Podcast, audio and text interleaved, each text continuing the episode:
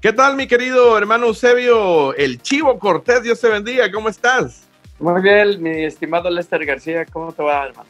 Gracias a Dios, muy bien, muy bien. De verdad que es un privilegio poderte tener en este programa Vida Radio, eh, sobre todo porque tú eres una, una personalidad y eres parte incluso de la cultura mexicana hasta el día de hoy.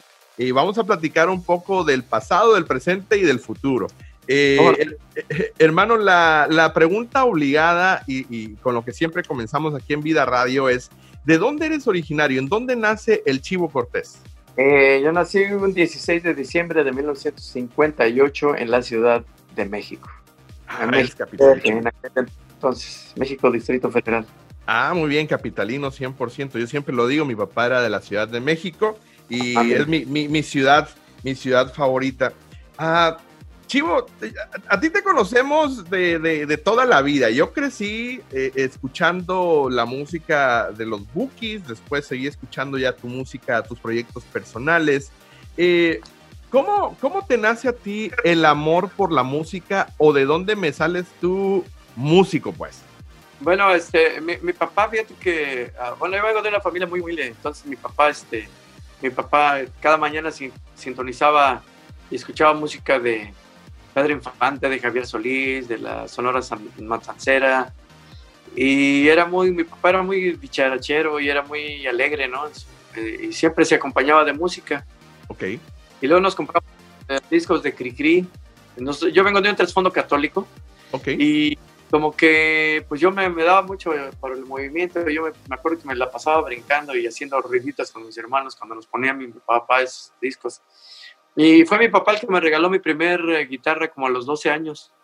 Ok. Y, y, ya fue cuando un vecino me empezó a dar las primeras lecciones de, de música. Empecé a aprender música de rock, música de los Beatles en aquel entonces, que más bien es música popular, ¿no? Inglesa. Ok, ok. Lo que más bien yo creo que entre rock y popular, ¿no? Pero más popular yo creo. Este. Y este vecino me dio, este, pues me dio, me dio las clases y empecé a tocar, a aprender la guitarra y ya este, una vez le falló mi hermano, mi, hermano le ayudaba a él a tocar el bajo. Ok. Y él agarraba la guitarra. Y de repente me dice, oye, este, pues tu hermano no va a poder venir, que la novia no le dio permiso, pero necesito a alguien que me ayude el domingo. Y a los 13 años, de la nada, tuve mi primera intervención pública sin sueldo, nomás pues yo fui ayudando a esta persona. Lo hice bien, ya después, este, él estaba en un grupo que se llamaba el Grupo Indian. Ahí ya me, me, integré como segunda guitarra, como guitarra de acompañamiento y, haciendo algunas armonías con la guitarra. Y ahí empezó pues mi, mi, mi, carrera. Estuve en la Escuela Superior de Música como dos años y medio, casi tres años. Y, este, y, estuve aprendiendo la flauta transversa. Eh, oh, oh, primero tocando la trompeta y, y me recogieron la trompeta este, porque, porque no era trompeta, me la ah. y, la necesitaban y ya pues ya me, quedé con la flauta, ¿no? Y además era casi lo único que lo que había espacio. Ok. Y ahí me dieron clases de eh, eh, conjuntos corales, de, de, solfeo, este, ¿qué más hacíamos? Este, y ahí iba a empezar las clases de armonía, historia de la música, apreciación musical, Sí, es, está muy padre, eh, la verdad, este, aprendí yo mucho y también toqué, aprendí el piano, un poquito el piano porque nos daban piano complementario, porque para estudiar necesitas un instrumento polifónico, o sea, un instrumento que produzca varias notas a la vez. Ok. Eh, ya sea guitarra o ya sea el, piano y yo empecé a agarrar el piano. Ok, muchas gracias por compartir todo eso, mi querido Chivo. Eh, yo creo que me siento, de verdad me siento muy alegre de poderte hacer esta entrevista, porque como decía, pues tú eres parte, eres parte de la cultura eh, mexicana, de la música, eh, y, hay algo que a mí siempre me llamó la atención de ti.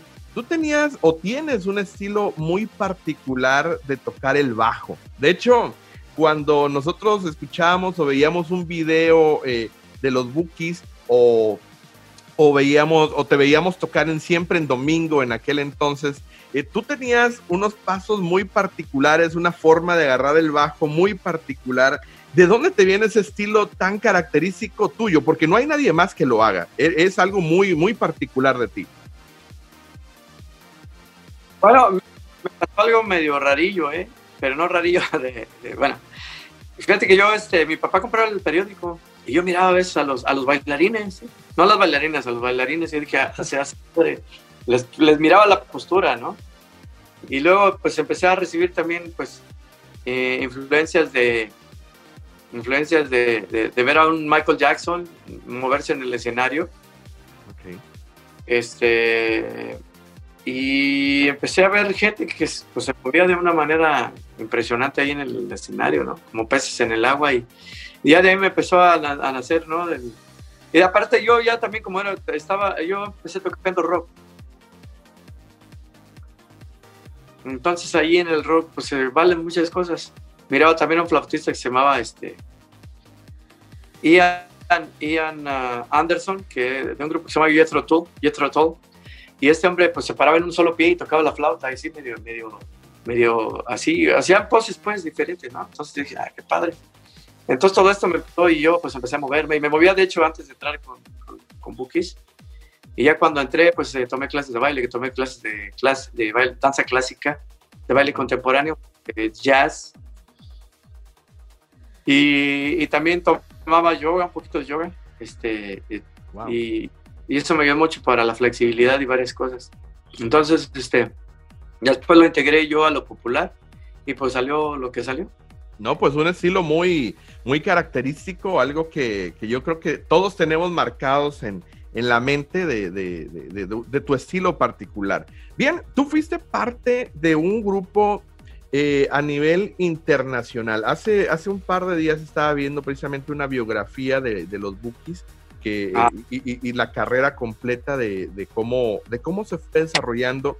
Y, es impresionante el alcance que tuvieron marcando una etapa, un estilo sobre todo, un estilo que llegó a conquistar en su momento eh, incluso escenarios tan, tan eh, complicados como Viña del Mar, donde no cualquiera, donde no cualquiera se presenta.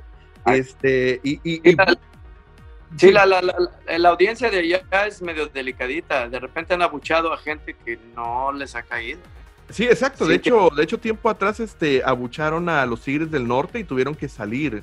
Entonces, ah, mi, mi, pregunta es esta, hermano. ¿Cómo, cómo entras al equipo de, de, ese grupo tan importante llamado los Bookies? ¿Y qué se sintió tocar las estrellas con ese grupo tan importante? Buena pregunta. Mira, pues corría el año 1975. Eh, en la persona, en el, año creo que 74, esta persona renunció. La persona que me enseñó a mí a tocar el bajo y yo estábamos en un grupo que se llamaba eh, Indian. Más bien yo fui el, agregado, ¿no? Él ya estaba ahí. Entonces él este, andaba buscando otras posibilidades, conoció a los Bookies en un café cantante en la zona rosa de la Ciudad de México y, este, en aquel entonces, eh, no sé qué estuvo que andaban buscando bajista, porque el bajista que tienen los Bookies grabaron un primer álbum y el bajista no era muy competente, inclusive se, se iba a otros acordes cuando el grupo estaba tocando en cierto, por ejemplo, estaba tocando en el primer, en el acorde del primer grado de la escala de sol, por ejemplo y ellos cambiaban al acorde, al acorde, al quinto, al acorde del quinto grado y él todavía se quedaba en, el primer grado y oh, así. ¿no? Pues no, no llenaba el hueco, entonces eh, este Carlos Hernández Silva dejó su lugar en, el grupo Indian para entrar con los Bookies. Y estuvo unos, unos tiempos ahí con él. Él fue mi maestro, él me empezó a enseñar la guitarra y luego me enseñó algo también de bajo. Y tuvieron un desacuerdillo por ahí con Joel, entonces pareciera que ya no se reconciliaron. Entonces, pues ya, ese, mm, le dieron las gracias a este muchacho y, y, a mí me vieron posibilidades porque Marco Antonio era muy amigo de el apoderado, la persona que, que tenía el grupo. Yo estaba en un grupo que se llamaba PB Master y luego nos llamábamos el grupo Fantasy porque traíamos puro aparato PB primero. Ajá. Después, este, me vieron ahí a veces Marco Antonio cuando no tenía muchas tocadas con Bookies en aquel entonces. Iba y, a veces tocamos en fiestas, bodas y eso. Y Marco Antonio tocaba el órgano y cantaba las canciones de éxito. yo le acompañaba con el bajo, el baterista con la batería. Y como que algo hubo algo de química entre él y yo, y, y luego tuvieron los problemillas con este bajista que te digo. Sí. Y me llamaron, ya, pero pues yo dije, ¿cómo? O sea, está, era como el mes de junio, que me dijeron, oye, probablemente vamos a necesitar un bajista, este, queríamos saber si tú estarías interesado en, en entrar con nosotros. Y yo dije, sí. Ya para entonces ellos tenían grabados eh, dos álbumes y estaban grabando el tercero, ya estaba en progreso como seis canciones. Con este bajista ya estaban hechos. Él, de hecho, grabó el segundo álbum de los Bookies y parte del tercero, cuando llegó Ok. el de, de Joel y él. Entonces yo dije, no, pues esto me están charreando, ¿no? Me están, me están... Pasó el tiempo, pero no en, en, en noviembre de ese año me dijeron, hey, aquí te traemos los discos, apréndete esta y esta y esta y esta y esta. Dije, ah, caray, era de de veras. Oh, wow. Sí, entonces, eh, pues ya este, hice la prueba con ellos. Para entonces yo ya había tenido unas vivencias muy feas. Yo desde como los 15 años ya empecé a tocar en bares. Empecé a conocer la vida nocturna, gente alcoholizada, este, riñas sin razón. Y pues todo lo que este medio trae, ¿no? Las relaciones eh, extramaritales por ahí con, con las muchachas que andan ahí sirviendo a, los, a la gente que bebe, y etcétera, ¿no? Correcto. Ah, entonces, este, eh, fui testigo del asesinato del, del dueño de un bar, lo balacearon, Wow. y pues pude ver que cuando la persona no tiene Jesús en su corazón, muere un- con un terror y un pavor a la muerte indescriptibles. También uno de Bueno. mis com- compañeros murió ahogado y pues también pude ver, ¿no? O sea, que cuando la muerte te llega y no estás preparado, no estás en, en línea con Dios, pues no es lo mismo que cuando yo he conocido gente que está en paz con Dios, que es cristiana y que ha buscado de Dios y su semblante es diferente Sí, y su actitud frente al recibir ese, ese momento pues trágico y que todos vamos a pasar algún día. De acuerdo. Entonces, este, pues Dios me dio la oportunidad de conocer todas estas cosas. Entré con el grupo Los Bookies, fue un cambio totalmente, debuté con ellos el 17 de diciembre de 1977 en la ciudad de Paracho, Michoacán, que es la capital de guitarra en México. De acuerdo. En ese diciembre, permíteme, Ay, es que se, como que se me tapan los- las orejas. No te oídos. preocupes, adelante. en, en ese diciembre eh, eh, cerramos el año tocando en, en- en el Convention Center de Los Ángeles ante como 10.000 personas. Estaba tocando el grupo indio, Mike Laure, y era un escenario altísimo. Este, pues yo me sentía como hormiga, ¿no? Y con unos reflectorzotes. Y, y, y, pues mm, como que le caí bien a los muchachos, como que nos hallamos y como que andaban todavía un poquito pensando si yo era lo que buscaban o no, porque yo tenía un, tenía una manera de peculiar un poquito medio sincopada porque yo había tocado ya cosas un poquito más eh, pues más eh, elaboradas en cuestión de la música rock Ok. entonces yo diferente entonces inclusive hubo duda de en ellos de que si yo era la persona idónea en un momento dado. Pero por fortuna, por fortuna mía pues sí sí sí accedieron a dejarme eh, seguir tocando con ellos. Ya me enteré esto ya después de años no y fue pues era donde eh, nos nominaron para los Grammys, empezamos a, a- a, este, a hacer eh, primeras figuras en los medios, en la televisión, en la radio, en revistas, en periódicos, eh, tocamos para políticos, este, eh, tuvimos la oportunidad también de hacer algunas tocadas benéficas para los niños de, de Salamanca, una, una, una asociación que conducía un padre, un- un sacerdote católico. Ok. Yo también les mandé de mi parte, pues, un- una cooperación, ropa de todos tamaños y de todos para, porque había, tenían niños de todas edades y de todos tamaños. Y Dios me permitió hacer varias cosas, ¿no? Con este grupo, este, viajamos a todos los, a todo México, casi todos Estados Unidos de Norteamérica, Centro y Sudamérica, hasta llegar a Chile, Argentina, Bolivia, Perú, eh, Guatemala, este, Venezuela, Bolivia, ¿ya dije Bolivia? No. No, no. Colombia, Colombia, este, llegamos a Nicaragua, nos, nos recibieron muy bien, Belice, este, Ecuador, El Salvador. Es que mi querido Chivo, estamos hablando de que, de que los Bookies fue, eh, bueno, cuando, quiero que cuando se destapó el boom, y corrígeme si no estoy bien, fue con la canción Tu cárcel, que fue el pasaporte para, para el mundo. Eh, asombrosamente, fíjate que en el primer álbum grabaron solamente dos temas originales, grabaron casi puros covers, desde de Rigo Tobar, de Camilo Sesto, eh, y grabaron nomás dos temas. Y en ese álbum estaba Casas de Cartón, y había dos temas originales que creo que eran Necesito Rosas y Falso Amor. este, y Falso Amor despuntó despuntó con la voz de Marco Antonio, inclusive que decían, oh, es Joselito, porque tenía el vibrato bien marcado Marco Antonio. Y decían, Joselito ya reapareció, ¿no? Wow. Joselito, no sé si tú... Ya no me tocó, ya no me tocó, hermano. Eso era un, un, un, niño que hizo varias películas bien hermosas. Eh, es un muchacho, un niño español. Okay. Y estaba así muy maduro en su cantar, ya desde niño cantaba tremendo este muchacho. Este, bueno, en el segundo álbum este, estuvo la de canción de Te tuve y te perdí, en el tercer álbum estuvo Los Alambrados y estuvo Ilusión Pasajera. Entonces ya hubo, temas que ya se empezaron a colar, pero no tuvieron la, la, la, fuerza que tuvo la de canción de Tu cárcel, esa canción. Y como cosa curiosa, fue parte del eh, décimo, el décimo álbum de los Bookies. Ok un tema que fue de relleno. Nos lo aprendimos ahí. Sí, lo tocó con la guitarra Marco Antonio, yo tenía mi grabadora, la puse a ver, tócale Marco. Y ahí, pues, ¿qué, ¿qué, quieres? No, pues dale poquito sincopado y dale un poquito más tupido en el, tupido en el, en el, en el, en el estribillo. Ah, bueno. Yo en aquel entonces andaba escuchando un grupo que se llamaba Level 42 y una canción de Lessons in Love se llamaba. Okay. Y de ahí así de la influencia del riff que hago ahí en, tu cárcel. Wow.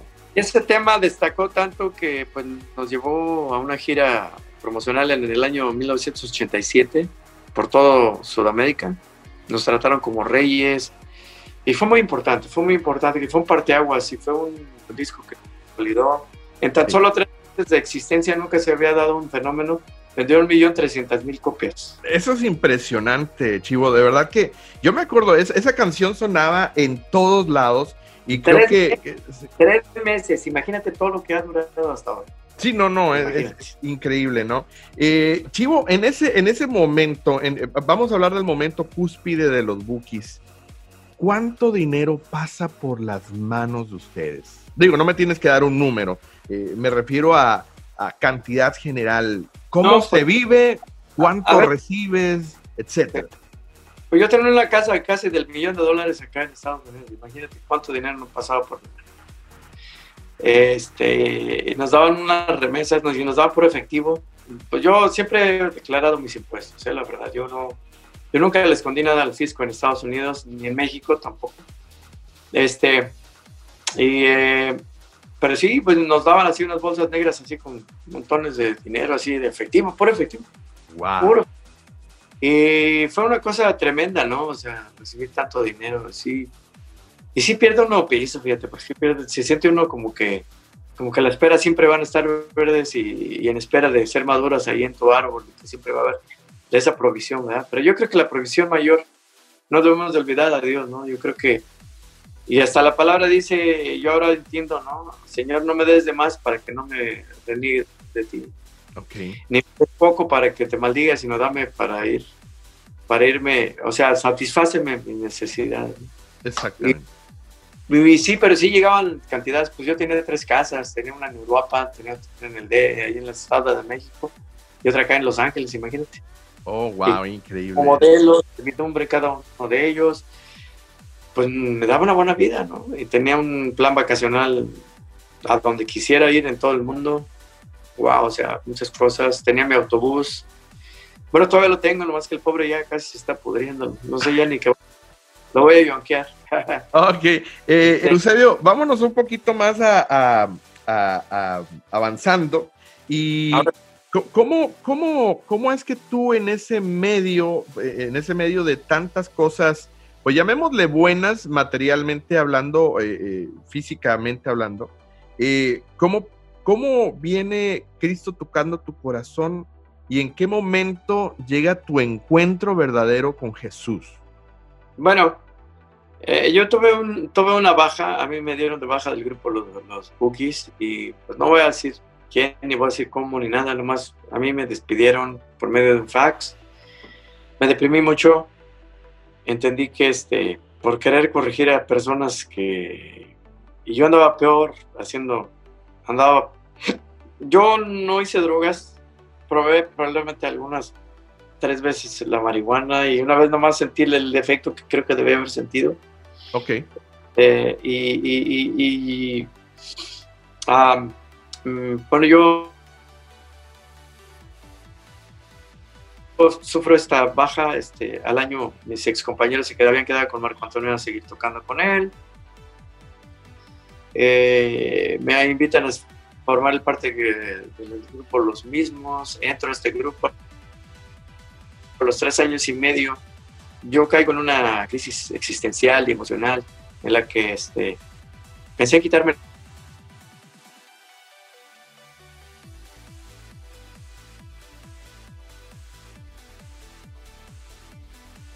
la vida, eh, tenía muchos problemas. Básicamente, pues yo, o sea, triste y ponerme bien jarra en, en el, en el garage de mi casa, de nuestra casa. Y me aislé y yo vi que pues a mis hijos no les daba buen ejemplo, no estaba produciendo ya dinero suficiente, eh, no estaba componiendo ya mucho, mis canciones ya no me las grababan, me las ponía como primer tema en los mismos. Y patas para arriba y, y, andaba pues también inquieto a veces con otras mujeres y, y, yo dije, bueno, ¿yo qué estoy haciendo? O sea, yo no estoy haciendo nada bueno, ya, señor, ya, ya, quien sea que sea. Eh, pues yo dentro de mi tontería y de mi trasfondo católico, pues quería hablar con Dios, pero no atinaba cómo. Sí.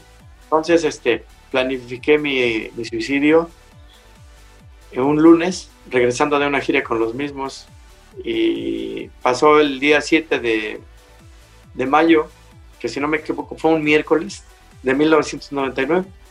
Okay. Eh, Miguel Leal, un muchacho valiente, estaba yo esperando a los trabajadores en el lobby de un hotel. Eso, se estaban ubicando ahí su familia porque venían a venían a, este, a, administrar desde Texas, se venían para acá a California, vía terrestre. Entonces estaba el teléfono, había un piano ahí, le dije, oiga, joven, ¿me permite tocar tantito suavecito? Porque yo sé que está hablando por teléfono. Sí, adelante. Y ya este, estaba yo tocando ahí y de repente acabó su conferencia. Me dijo, oh, tú eres fulanito de tal, ¿verdad? Eusebio Chivo Cortés. Sí, sí, sí. Los bookies, ¿verdad? Sí. Ahorita, estoy, ahorita estoy con los mismos. Órale, sí, sí, sí, ya me enteré, sí. Dijo, sí, yo antes de ser cristiano me enamoró a mi tía con la canción de Necesito una compañía. Dice, y sabes que yo soy un tenemos un ministerio, yo vengo desde desde Texas, ¿no? Entonces yo dije, ministerio, ¿qué será ministerio? Yo hacer estéreo chiquito, un ministerio. un estéreo chiquito. Pero él dijo, no, no, no, el ministerio es un servicio a Dios, nosotros somos cantantes que le cantamos a Dios, somos salmistas y somos toda la familia y te quiero presentar con mi papá y mis hermanos y que no sé qué. Y dice, oye, pero este Canal 4 no es casual, ¿sabes? ¿Sabías tú que Dios, Dios te ama? Porque Dios es su palabra que aún siendo nosotros pecadores, Jesús murió por todos nosotros. Wow. Quedé así como, ¿qué? Yo tengo una carta póstuma para mi ex, tengo la pistola lista con balas expansivas y un día y un lugar señalado en mi casa para suicidar. Qué increíble, hermano. Y, y luego me dice, pero ¿sabes qué? No acaba ahí todo. Dios te llama. Jesús dijo, venid a mí todos los que estáis trabajados y cansados y yo os haré descansar. Y yo incrédulamente y así retando le dije, ¿cansados de qué? ¿Cargados de qué?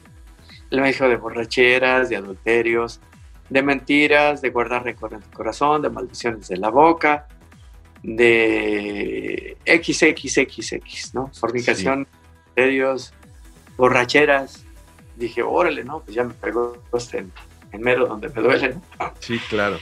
Entonces, este, me, me, me, sentí, me, sentí incómodo y de hecho le dije, ¿sabes qué? Este, mira, este, ya me tengo que ir, ya mira, vienen los trabajadores, tenemos que hacer algo.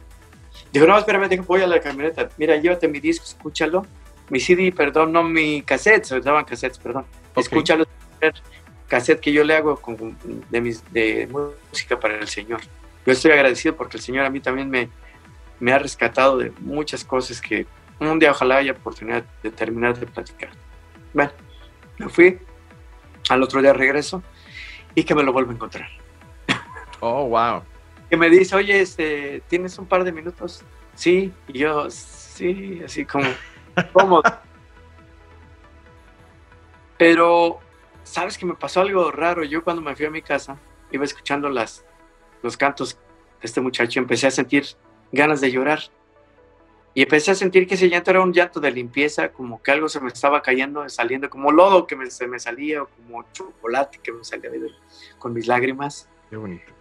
Como algo que, que, y un abrazo de alguien, un ser pues incorpóreo, ¿no? Alguien me dice que probablemente el Espíritu Santo me estaba cobijando, me estaba abrigando con su presencia, ¿no? Claro.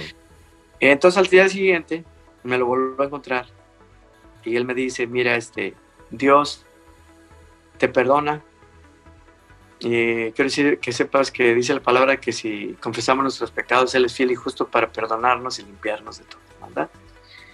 Y yo le hice una pregunta, ¿y cómo yo le voy a decir mis pecados a Dios si yo no lo veo? Yo desde mi juventud me he arrodillado delante de un hombre de cuello blanco y le he dicho mis pecados, pero a decirte la verdad, yo he sido fornicario y yo no me he sentido perdonado ese pecado. Y bueno, es que, mira, Bíblicamente, cuando nosotros hablamos en oración a Dios y le confesamos nuestras faltas, nuestros pecados, Él nos perdona. Si nos arrepentimos, si lo hacemos con fe.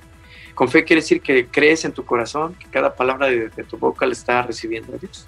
Entonces entendí que era orar con fe. Tercera, eh, la cuarta cosa que me dijo es que Dios era un Dios eh, que me incluía en su plan de salvación. Y él me dijo, Jesús dijo estas palabras, todo lo que el Padre me da vendrá a mí y el que a mí viene, no le he hecho fuera. Entonces él te incluye en su plan de salvación.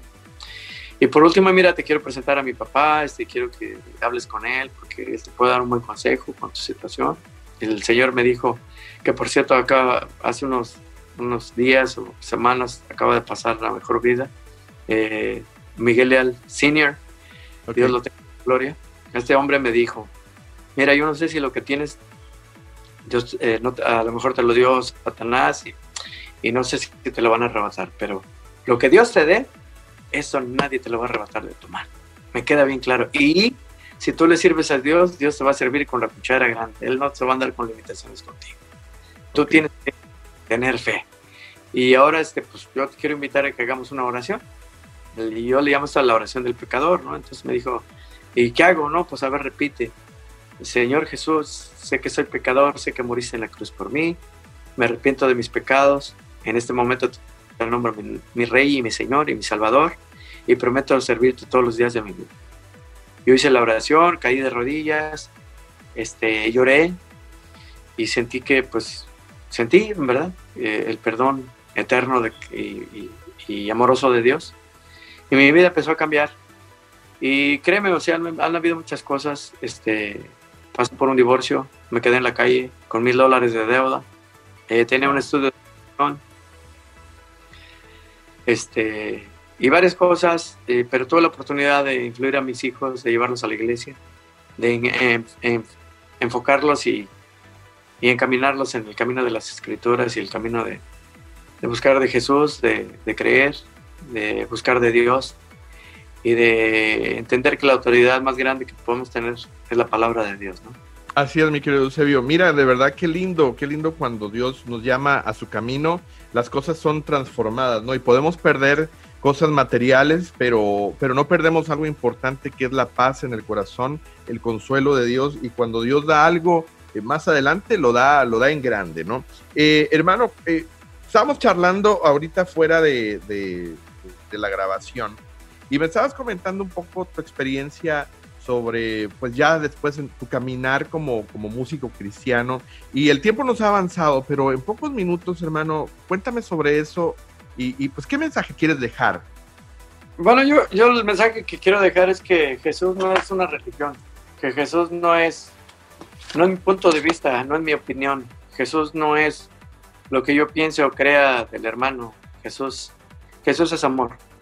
Jesús es amar, amar al pecador, aborrecer el pecado, amar al pecador y darle la oportunidad a la gente que madure, ¿no? Eh, yo te comentaba fuera, no sé si lo puedo comentar, pero adelante, adelante. Vi la novedad en el gremio cristiano en los primeros años. El primer año te decía yo que ah, me llamaron de todas las iglesias, me daban todas las ofrendas que salían, eh, hasta 1.500 dólares por día.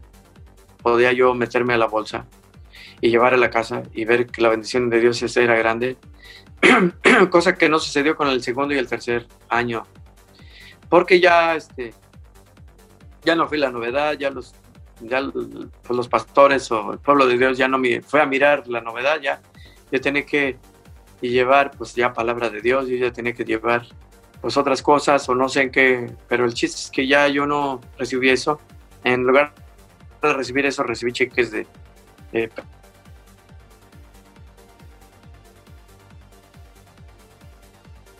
personas que yo había conocido en medio secular que se hicieron me dieron cheques hasta de 1.500 dólares que hasta hoy día no he podido cambiar. Eh, hermanos que me llamaban y me decían que pagara mi boleto y, que me iban a mandar el boleto y, una gran ofrenda a la casa y nunca llegó. Eh, hermanos pastores que me pedían material y que les tuve que decir, ¿sabe que le perdono la deuda y ya quédese con mi material? Otros hermanos que 400 dólares, que un cheque que rebotó y que un, un un, eh, un boleto de avión que nunca pude usar. Y gente que también me dijo, no, pues por gracia fue salvo, por gracia del Evangelio, usted no tiene que cobrarlo, el Evangelio no se vende, pues yo lo estoy vendiendo, usted me está llamando. Y que a veces recorría hasta dos, tres horas y media lugares, iglesias, donde pues ni un, vaso de agua, ¿no? Poniendo mi, mi gasolina y todo, y, y tratando pues de servir al Señor, ¿no? Yo realmente no, yo no fui buscando, no fui buscando el dinero, ¿no?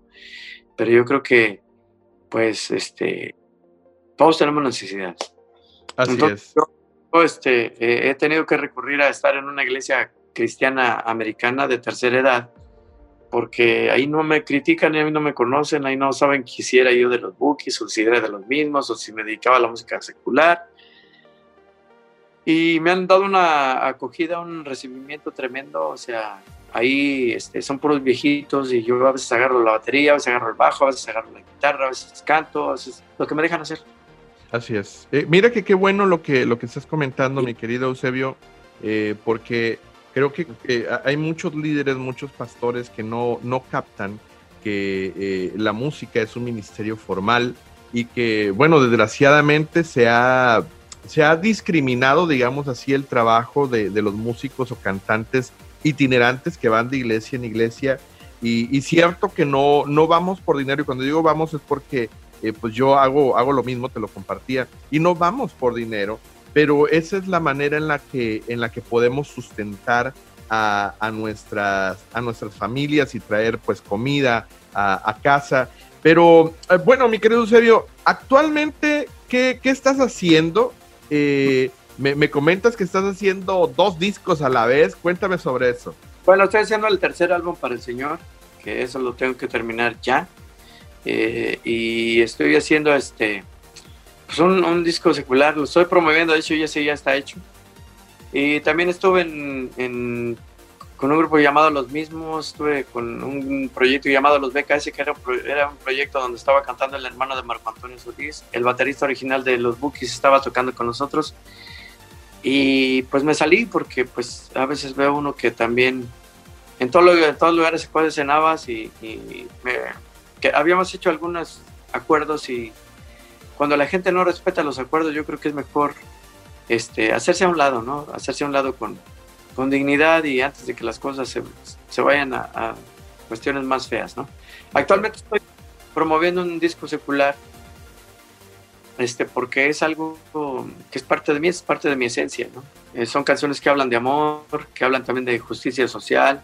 Te compartí que hay un tema que se llama La frontera en la mira, donde habla del muro que quería construir el señor Donald Trump, que nos afectó mucho a todos los músicos y ha afectado mucho a pues a las iglesias y a muchos lugares, porque mucha gente también este, eh, indocumentada va a las iglesias cristianas y han hecho redadas hasta en las iglesias y, y, yo veo que pues ha habido un abuso, ¿no? Ha habido un abuso. De hecho, este país ha sido fundado por puro inmigrante. De hecho, los, los americanos que se, ahora se dicen americanos son gente, eh, son inmigrantes, eh, muchos de ellos de Inglaterra, ¿no? Hasta donde yo entiendo. Entonces, todos somos inmigrantes, todos nos andamos, nos andamos moviendo de un lugar a otro. Entonces, ah, yo lo que, lo que quiero es no irme de este mundo sin haber este, pues terminado este álbum secular pero también seguir en los caminos del Señor. Yo no veo ningún problema ni ninguna discrepancia, porque cuando uno habla del amor, habla de Dios, y mis canciones hablan de amor, y mis canciones de, Qué bueno. eso, ¿no? Qué bueno, mi querido eh, Chivo, de verdad, y, esperamos ah, que te vaya... Adelante, adelante. Ya nada más por cerrar, yo desde hace más de dos años, dos años y medio pasados, he estado manejando Uber, aún estando con este grupo de los BKS, en primera empecé a manejar porque necesitaba hacer el pago. Este, yo dije, el carro nomás está ahí parado, pues es un carro nuevo, hay que sacarle provecho.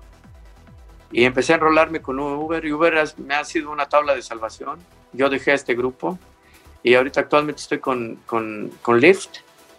Y pues es un trabajo digno, es un trabajo de andar moviendo gente de aquí para allá. Y me ha tocado inclusive ministrar a gente, ministrar a gente que ha caído bajo, gente que hace drogas, gente que ha caído en, prostitución. Te platicaba yo fuera de, del aire, hacia fuera de, esta entrevista. Y Dios me ha dado la, la oportunidad de, pues de, darle el mensaje a la gente, ¿no? Yo a veces inclusive intencionalmente traigo música cristiana en, el, en, en la radio y traigo, cuando está, hay un pastor, un maestro de la palabra que me encanta, que es Charles Stanley, y mucha gente, casi mucha gente americana y negra se sube a mi, a mi auto y alguno que otro, este, eh, eh, alguno que otro asiático y algunos y, alguna raza de, nuestra raza hispana. Pero básicamente, pues yo pongo el, pues pongo la música, pongo el mensaje y me encantan los mensajes de Charles Stanley. Es una persona que enseña y yo puedo ver en él cuando él declara la palabra y cuando él cuenta sus experiencias propias que es una persona íntegra eh, dentro del Señor y a mí me ha yo por lo regular diario estoy escuchando sus mensajes cuando estoy preparando mi desayuno, lo estoy poniendo porque necesito el alimento de la palabra del Señor para enfrentar lo que me, lo que me trae cada. Claro, qué, qué, bonito. Estoy viviendo en casa, tuve que comprar una casa por cuestiones de salud de uno de mis hijos y, Dios me está, me está en, una, en una situación bastante delicada con él ahorita, pero espero que Dios se muestre y Dios haga lo que tiene que hacer con nosotros. Por supuesto, mi querido Eusebio, y pues estarás en nuestras oraciones para que todo mejore. Eh, de verdad que me ha, me ha, dado mucho gusto poder tener la oportunidad de entrevistarte. Y, y, bueno, yo te conocí hace como 10 años en la ciudad de Houston en un evento y tuvimos oportunidad de ir a cenar. Supongo que no te acuerdas porque tantos eventos a los que has ido. ¿Fue una carpa, hermano? ¿Fue una carpa? Eh, exactamente, exactamente, fue una carpa. Eh, el pastor era alto y medio, medio un poquito llenito y ya, sí, yo me acuerdo de ti. Sí, sí, fuimos a cenar a un lugar mexicano después de eso. Exactamente, había, había un cantante, había alguien que había sido famoso aparte de nosotros. ¿Quién era? Había alguien... Eh, creo que había sido Prisma o... No sé, pero sí, sí me acuerdo de la carpa, sí, sí, sí, sí me acuerdo. Sí.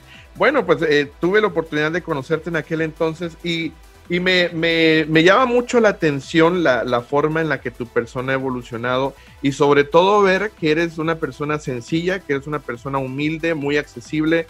Yo no tuve ningún problema para acercarme a ti, poderte entrevistar y eso lo agradezco de todo corazón.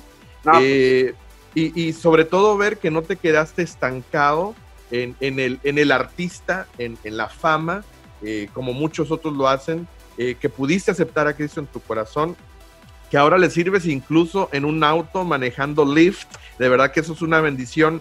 Y hermano, para cerrar la entrevista en un minuto, me gustaría que tú dieras un mensaje para aquella persona que está en necesidad, sin esperanza, eh, en soledad, lo que Dios ponga a tu corazón en un minuto, lo puedas expresar. Adelante. Bueno, en Jeremías 33.3 dice, clama a mí, yo te responderé y te enseñaré cosas que tú no has conocido, ¿no? Eh, yo creo que yo le recomiendo a la persona que está en desesperación, de verdad, arrodíllate y clama a Dios, habla con Dios. La oración no es otra cosa más que un diálogo con el Señor y esperar en Él, confiar en Él. Este, yo he pasado por muchas situaciones muy difíciles. Hasta actualmente, este, cosa, he estado en, en momentos hasta de lágrimas, pero el Señor nunca falla. A mí te comentaba que yo he tenido oportunidad de transportar gente que hace de todo en mi, en mi, en mi, en mi vehículo. Eh, y yo oro por las personas, y yo veo que nosotros tenemos que buscar a Dios, no, no es buscar una religión, busca una relación con Dios, busca en oración a Dios y Dios te va a responder. Tienes que tener esa confianza. Esto requiere fe. Fe es creer que lo que yo estoy esperando y lo que estoy declarando, Dios lo va a hacer en, su momento y de acuerdo a su buena voluntad, porque Dios tiene buena voluntad hacia nosotros. Y nosotros, eh, dice la palabra también, eh, acercaos a Dios y Él se acercará a vosotros. Entonces, Dios ahí está y siempre ha estado. Entonces, acercaos a Dios y Dios se va a acercar contigo. O sea, toma la iniciativa, ora, confía, ten fe. Dios está presente. Dios es amor. Hermano, muchísimas gracias por este tiempo de entrevista. Estoy encantado de, de poderte de poder haber estado contigo compartiendo. Muchas gracias. Espero que todo esté bien. Estarás en nuestras oraciones tú, tu familia. Y una vez más, muchas gracias por este tiempo. Mil bendiciones. Gracias. Dios te bendiga. Hasta pronto.